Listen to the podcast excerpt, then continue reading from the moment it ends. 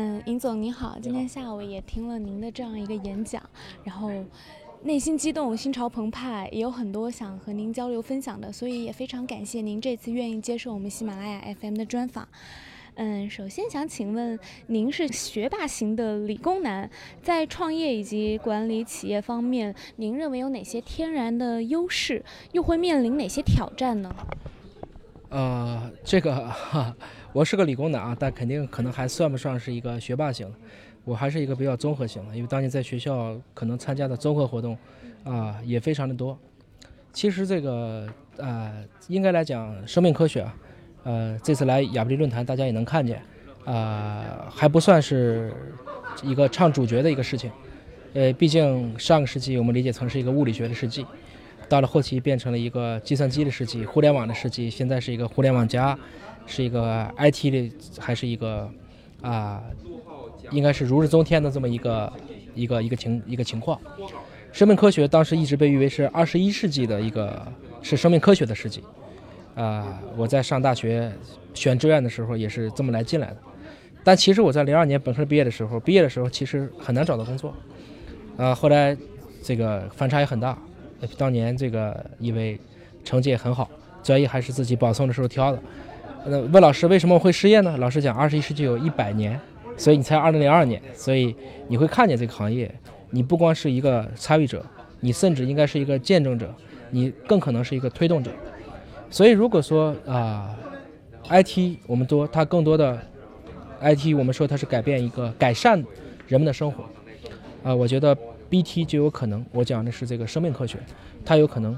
带来这些生物技术，带来的这些医疗技术，是有可能去替人类去守护生命、去守护健康的。所以，如果说方向是对的话，那么其实这个过程中呢，一些所谓的管理或者说其他的一些细枝末节就变得没那么重要，它只是个快而慢的一个问题。但是它的战略、它的方向或者说它的风口是在这的，那么我们就沿着这个方向一直努力去前进。所以非常高兴，从两千零二年到现在，大概啊过了十四年的时间。我们已经看见了，啊，包括基因，包括干细胞，我们的生命技术和生命科学，啊，中国在全世界也有了自己的一个应有的地位，而且，啊，亚布力论坛第一次建了一个叫“生命和健康”的一个分论坛，我相信会越来越多的。比如说明年、后年，这个论坛会越来越热，参与的人会越来越多，因为大家都开始明白，其实一切都是身外之物，唯独生命这个东西是属于自己一个最宝贵的一个一个财产。您刚才聊到了生命科学，它背后的医疗、医学、健康产业，目前在中国来讲，它到底是一个多大的市场？啊，这个现在因为这个，在两年前，国务院就有一个二零二零的规划，当时提到了二零二零年的，他当时说了一个概念叫大健康，那当时希望能做到一个八万亿，做到一个八万亿。但实际上，中国的这个医疗还是一直在就光说医疗，因为现在健康应该来讲还是一个比较模糊或者刚起步的一个状态。医疗依然是在中国每一年大概就是这个占比，大概就是从最早的百分之二，现在大概到百分之四，离北美国的百分之十八其实还是有一个非常大的一个可以说增长的空间。但是这个数据就是有一个很有意思的特点，它不管 GDP 的增速，它是完全按照自己的方式往前发展的，因为大家都越来越关心自己的呃生活质量，或者是这个医疗的啊就医的这种感受，或者是医疗的水平。所以这应该是我们理解成是某种程度上这是一种。是一种刚需，是一种刚需，啊，所以整个来讲的话，啊，我相信这个，你像中国现在 GDP，比如说在六十万亿左右的水平的话，我们百分之四，大概两万多个亿，这是现在一个医疗这个领域，健康，我觉得特别是防卫病这一块儿，包括健康养老这一块儿，我相信这个都有一个啊，应该来讲，现在的技术我还没法给出一个具体的一个概况，因为中国的健康产业实际上还是处于一个。因为一建还不是分得那么清楚，但是我能看见的是它的增速是非常快的，远高于现在任何一个啊我们目前已知的传统行业。所以对这一块来讲的话，既然二零二零年要达到，如果那个八万亿 OK 的话，我们倒着推，现在还有大概五年的时间，那么现在至少每一年要以百分之几百的速度，我们有可能才能实现这个宏大的目标。但是你也能看见，现在不管是学术界、资本界、产业界，大家都越来越关注这个领域。所以，我相信这个产业的啊，这个行业的发展，都应该是会是，啊，可能是在“十三五”作为一个重点发展，或者是也是我们整个的升级过程中的一个最重要的一个棋子，及我们所谓的一个健康中国这么一个大的概念的背景下，大家一起会把这个行业会做得非常的精彩。嗯，您觉得我们人类，尤其是我们中国人，平均的年龄能活到一百岁吗？因为今天听您的演讲里的，当时给到的数据是一百七十五岁，这是我们好像都无法想象的事情。啊，我当时给的是一个范围，因为其实这个我给的是一个通过哺乳动物来反推的一个数据。我们正常来讲，就是因为人也是一种哺乳动物嘛，啊，是吧？我们不能说我们不是动物，我们在动物界是有一个非常精确的分类的。那么，其实所有哺乳动物的它的计算寿命的方法，有按生长期算的话，这个大家一般比较公认，大概是生长期的五到七倍。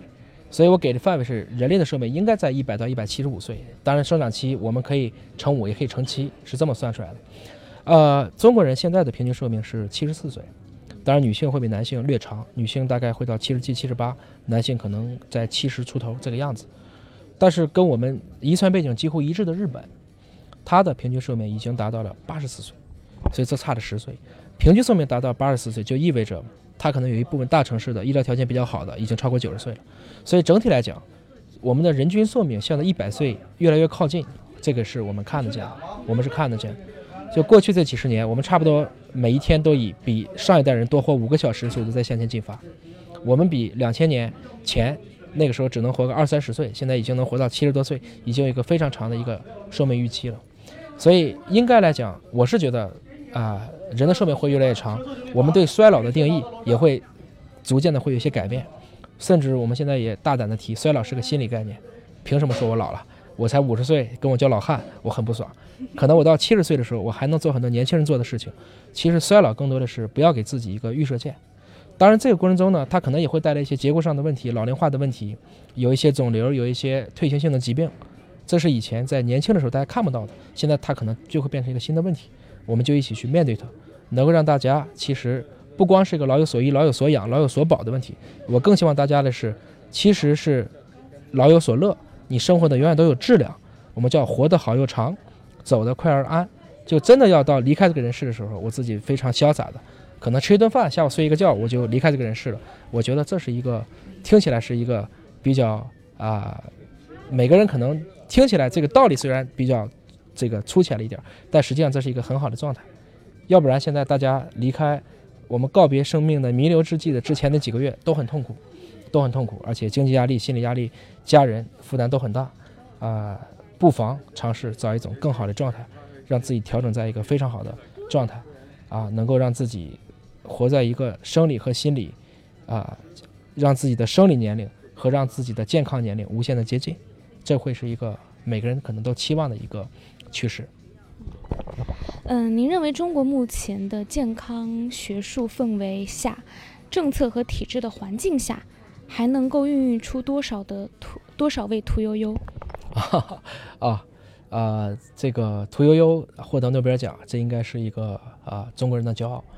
啊。他的这种评价机制呢，可能跟中国的现在的其他评价机制。啊，略微不同，他是更加啊重视这个对整个人类做出的贡献。呃，我相信中国拿诺贝尔奖的这个，呃，应该来讲有第一次，一定就会有第二次、第三次。其实中国从来都不缺啊聪明的头脑啊，但是我们可能现在有很多的时候，一些研究可能会偏的更多的浮躁了一点。我们重新去看啊，就是屠呦呦老师，他在这么多年，因为我们之前也不知道，但是你会发现他做了大量的一些。比较艰苦的、比较枯燥的一些基础工作，他并不是说我一开始就要放一个卫星或者怎么样，啊，所以其实，在我理解呢，中国一定还会有更多的诺贝尔奖出来，但是我们是不是能够踏踏实实的能够把基础的工作做好，这可能是在这个互联网时代，就是大家的注意力的问题，可能太浮躁了，太浮躁了，这个我觉得这个氛围可能还是需要啊，有的时候我们说慢下来，慢生活。不要被太多的啊外部的这些条件所干扰和打扰。其实有一个例子我们可以类比，比如说为什么中国今年再也写不出来唐诗宋词了？可能大家都太浮躁了，我们已经没有那么啊一颗纯净和宁静的心，去安心的去欣赏大自然，去欣赏整个人世历程中给我们带来的很多的一些感悟，一些美好的东西。这样的一些事情，其实我觉得都可能是一个。会影响我们科研界拿诺贝尔奖的一个巨大的挑战，如果大家都过早的急功近利，大家都过早的去看一些短线的一些事情，那他可能至少在诺奖的这个评价体系内，我相信他就会，呃，会有一些折扣。另外，我还想说，其实获奖也并不是目的。其实我想，对涂老师来讲，他并没有想我一定要拿这个诺奖，关键是你的所作所为，真的能够对这个国家、对这个民族，呃，对这个百姓、对这个人类做出一些应有的贡献，这应该就是啊。我相信对他个人或者对科研工作者就是最大的鼓励和激励了。好的，呃，我们知道国家药监局现在许可了华大做无创唐氏儿筛查，那么你们也从象牙塔里面开始真正的走到大众的面前，所以将来华大到底会在公众的心目中会扮演什么样的角色呢？啊，是的，这个华大是在。就是药监局层面上是在去年二零一四年的六月三十号，这应该是全球第一个，就是在国家药监局层面批准的这个无创产前基因检测，啊，这么一个应用啊。首先也啊，不得不说这是一次非常好的一次这个创新，它是用了创新审评的类似于这样的机制，来保证了这个先进技术的出台。这个检测呢啊，现在全球一共做了大概三百多万例，中国大概做了一半。能够做做到，比如说一百五十万或一百六十万例，华大现在已经快到做了一百万例了，啊，这个里面来讲，为什么中国会发展的这么快？几个原因吧。第一个就是中国的人口基数大，第二就是，啊，这个这个检测的价格在美国现在还是两千美金终端价，但是在中国的话，一开始定价的时候，就华大最开始出来的时候，大概就定到了大概三百美金左右。啊，现在在最便宜的地区，比如深圳市，它有一些医保、一些政府补贴，其实孕妇只要大概花一百五十美金，也就是大概不到一千块钱，就能够做这样的一个准确度、呃特异性都非常好的一个检测，所以它的普及的速度是非常来快的。那么对华大来讲，其实是非常希望能够通过华大自身的努力，把成本降下来，把灵敏度拉上去，把准确性拉上去，能够让所有人普惠。我并不看重的是一城一池的一个或者短期的商业利益，长期来讲，我们也希望像涂老师一样，或者像我们当年能够去克服一些重大的传染病，比如说消灭天花、消灭血吸虫一样，我们可不可能？包括刚才讲的，我们无创产前基因检测现在做的叫胎儿的非整酶体异常、染色体非整酶体异常，像唐氏综合征，我们有没有可能把这个疾病牢牢的控制住？啊，换句话讲，在我们其他的，比如说社会福利条件都跟不上的情况下，我们避免这样的糖娃娃的出生，避免一些耳聋患者的出生，这些都是可以通过基因的方式和手段去实现的。这个过程需要政府的引导，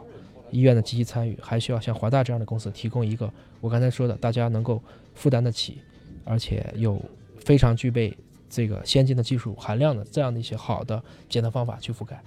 所以对华大来讲呢，可能更多的想履行一个，啊，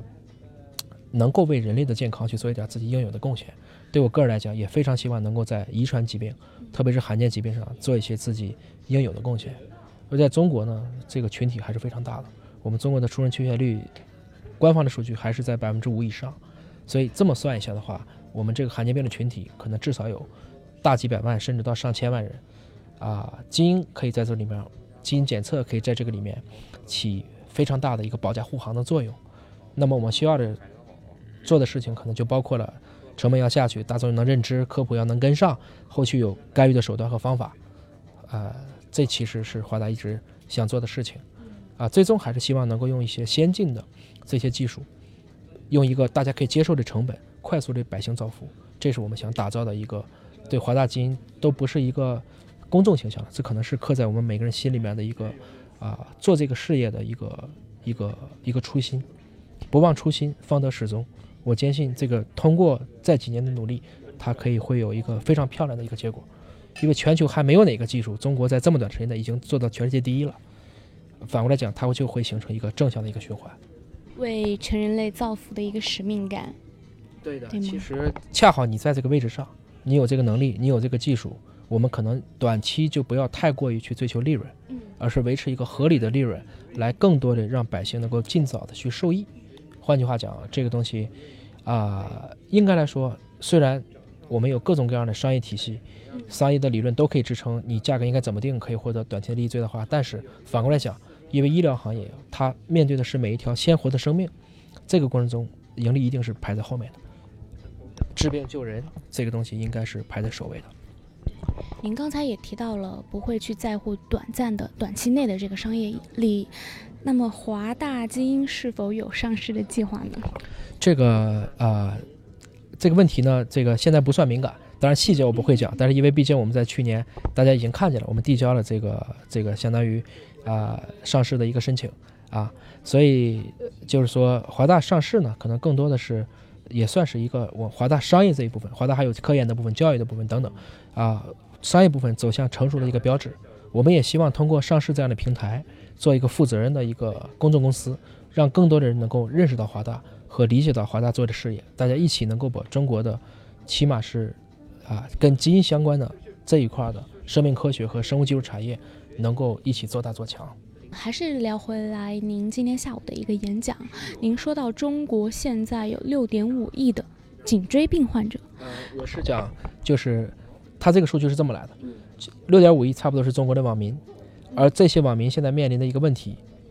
都是一个我们的颈椎，我们的腰椎。我当时打的是个问号，我说的颈椎病会爆发，大家现在看得见的，因为现在几乎每个人都有一一个颈椎问题，所以这个问题其实你会发现，其实没有哪个疾病是这么分布的。我们以前就是说青少年可能有一个近视，对，是近视，近视大概现在我原来估计有三到四个亿，现在看起来好像叫近视，近视，近视，近视，就是最近这个时代的近视，大家往往都是近视眼儿。可是我们那个时候近视基本上一个发病高峰期是在十岁往上，为什么呢？我们那个时候都是躲在被窝里看书。我们那个年代是吧？七九后的人，大家看金金庸啊，女生可能看琼瑶，大家躲在被子里面用手电筒看书，看近视了。这是一。现在的孩子基本上在四五岁、五六岁就开始近视就开始起来，就是这些，我们叫我们简单的称为就是有屏，一个三口之家平均有十一个屏，iPad、iPhone、电视这都算，什么东西都是触摸的。但是这个东西呢？啊，应该来讲，还是因为大人毕竟有个管教能力，我还是可以有一些强制的方式，稍微去控制一下的。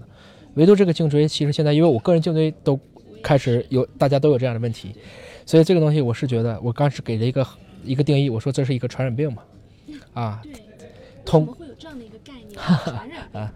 因为你想，这个传染病有四，我们按经典的传染病的这个定义，有一个传染源，有一个传播途径，有一个易感人群。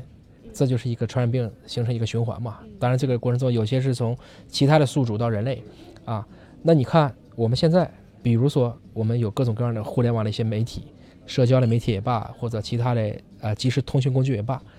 这些东西我们开玩笑的讲，这就是一个传染源。那么它每天就被发来发去，这就是在易感人群当中在传播。易感人群其实就是网民嘛，传播途径其实就是网，三 G 啊、四 G 啊、WiFi，就是这个过程中。所以有人说，那既然是传染病，有没有疫苗？我说那就是停电吧。如果我们 power off 了，那这个可能就会被控制住，或者有一天没有互联网了，啊，没有网络的信号了，大家可能也就会可能慢慢的重新去找回自己。呃，我举这个例子呢，其实有几个基本的点，一个就是在于我们必须警醒，在这种新的一个万物互联的这么一个基础之上，我们给人类这一种生物带来的全新的生产生活方式的变化。我们自己如何还能够维持一个神似祖先这么一个我们像祖先一样的去维护自己的一些身体的基本机能？因为人是费了很大的劲变成了一个直立行走，其实直立行走比四足行走有多了好多的毛病，比如说这个我们会我们会得痔疮，这也是因为我们直立行走造成的。我们的没法容纳太大的胎儿，因为你是站着的，所以我们人类都选择了早产。那像这样的一些啊强大的像微信或微博。这样的即时通讯的这种选择压力，是我们人类历史上从来没遇到过的。没有人类这个种群，其实有文字记载以来就几千年的时间，还没有人在几年的时间内就能把一个民族的一个群体的，比如说大家的姿势都变成了低着头。这个是从来没有经过这样的一个选择压力的。按达尔文的演化论来讲的话，啊，那么从这个意义上讲的话，我们是必须应该有一套呃反作用的方式，比如说保健操。比如说广播体操，比如说各种各样的。以前我们预防近视眼，现在我们可能真的要去预防颈椎、腰椎的疾病，这是很麻烦的，这是很麻烦的。因为大家现在有的时候其实可能很多的时候，虽然你觉得它方便，有的时候也觉得深受其害，因为我们可能都被框在那个怪圈里了。所以其实这个我就讲了，其实你说啊，人如何让自己能长期的处于一个健康的状态？其实它是一个人性的管理，它是一个人性的管理，就是你知道了，但是你不做，这等于没有用。所以健康管理的本质其实是人性的管理，是要对抗自己的懒伤，不要躺着，不要吃那么多东西，应该多动一动，应该花一点时间，可能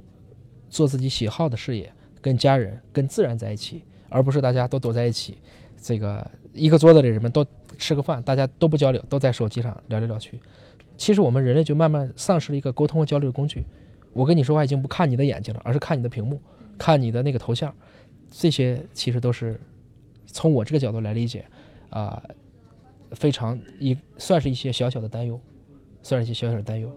所以很多人在问说，人工智能真正来的时候，我们要怎么办？其实你想，就这一个程序，一个硅基的程序，写在今天的这个硅啊，是一个元素是硅基的程序。我们是一个碳基的人类嘛。硅谷的硅，我们是碳基的人类，一个小小的硅基的程序，就已经通过一个简单的一个传播，所有的碳基的生物就全被陷进去了。所以人工智能真来的时候还很难讲。我觉得碳基的生物，其实很大程度上讲，因为有人性、有感性的因素在，这个东西可能就不会像机器那么理性。所以也是至少这也是一个啊很值得啊深思的一个两用技术，用得好一念成佛，用得不好可能就下地狱了。这个东西。大家必须还是要有一个警醒的态度，因为这一百年我们创造出来的化学物质，我们被改变的生活方式，我们外部环境的变化，可能都远远大于我们祖先遇到的这些课题。所以这个过程中，更加明性、铭记人性之本是非常重要的。我相信，就是说，我们都知道，你的已知圈越大，你的未知圈就越大。所以科技再发达，我们自以为我们研究清楚的东西，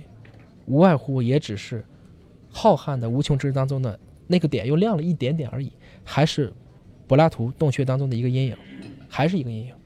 所以这个过程中，只有不要忘记我们的人性之本，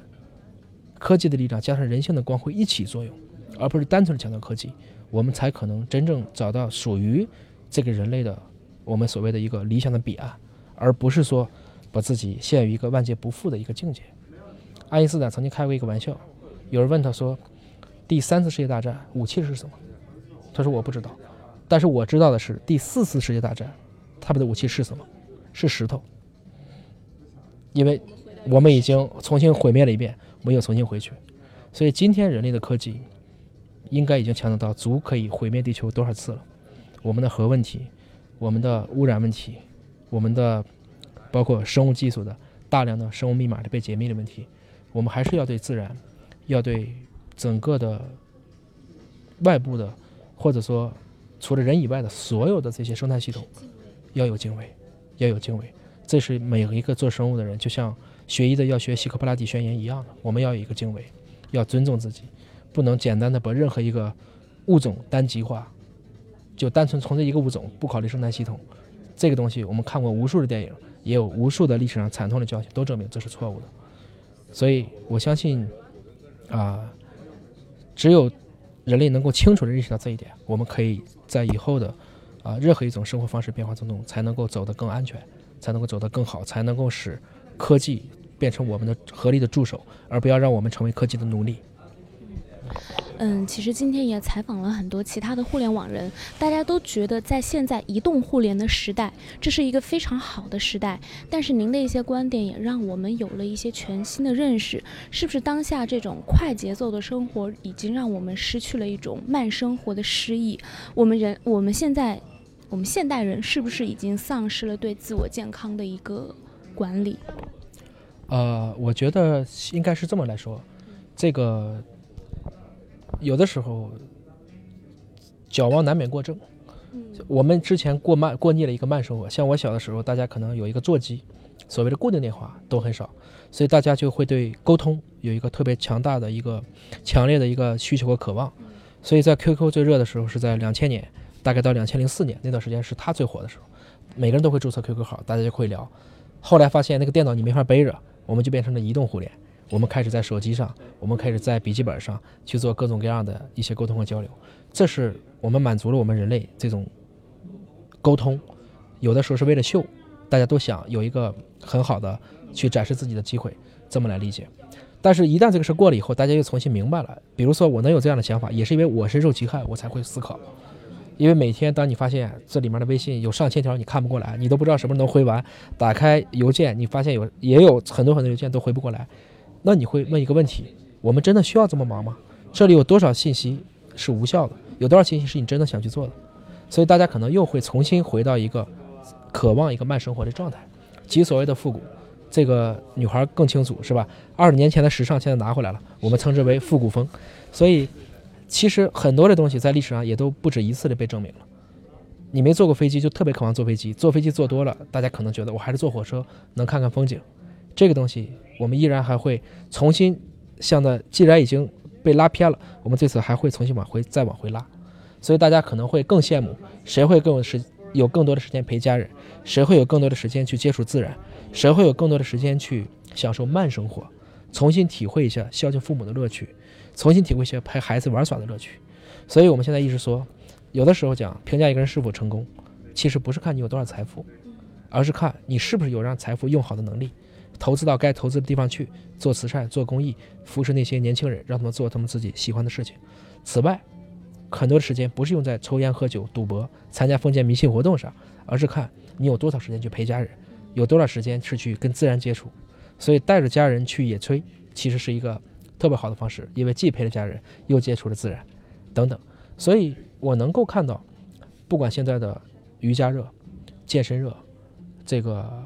包括微信运动，包括大家都开始跑马拉松，当然也不是所有人都适合跑马拉松的，体重太重的人是不能跑马拉松的，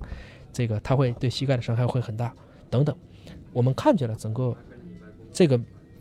我们百姓或者说。特别是年轻人，开始用一种全新的生活方式来要求自己，所以这个东西有点像左右互搏。一方面希望能够很快的沟通和交流，另一方面又希望自己有一个很高的生活质量。他最终每个人都在一个平衡的过程当中。所以我最后讲的是，它是一个人性的管理，是一个人性的管理。比如说，今天我已经晚上很饿了，那我要不要去吃一顿夜宵？这其实就是个人性的管理，很挣扎。你怕肥，有些人怕血糖高。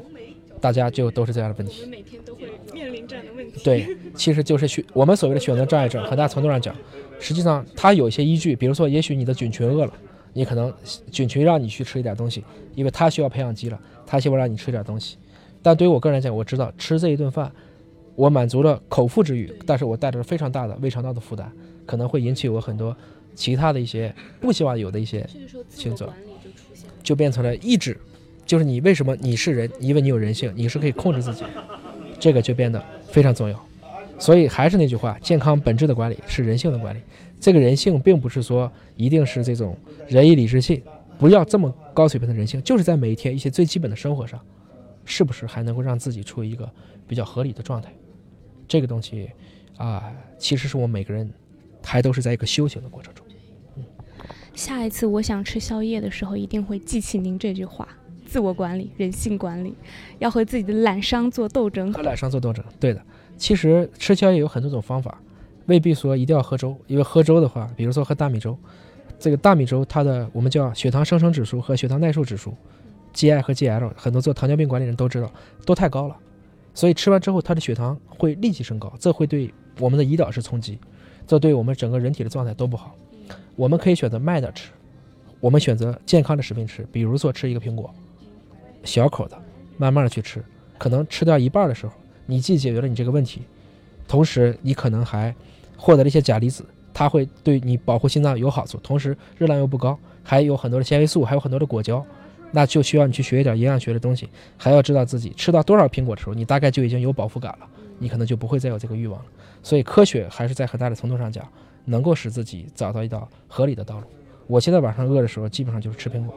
要吃苹果，当然我不是推荐所有人吃苹果，那我就成卖绿豆的了。我只是说，每个人要找到自己适合你自己的方式。有些人可能喝水也会很舒服，但是不要喝饮料，因为这个东西糖分还是太高了。好的，非常谢谢尹总，今天和您的谈话也特别受启发。最后呢，也想请您和我们喜马拉雅 FM 的听众朋友们问一个好，可以吗？嗯，好的。啊，喜马拉雅的各位听众，大家好，我是华大基因的执行总裁尹烨。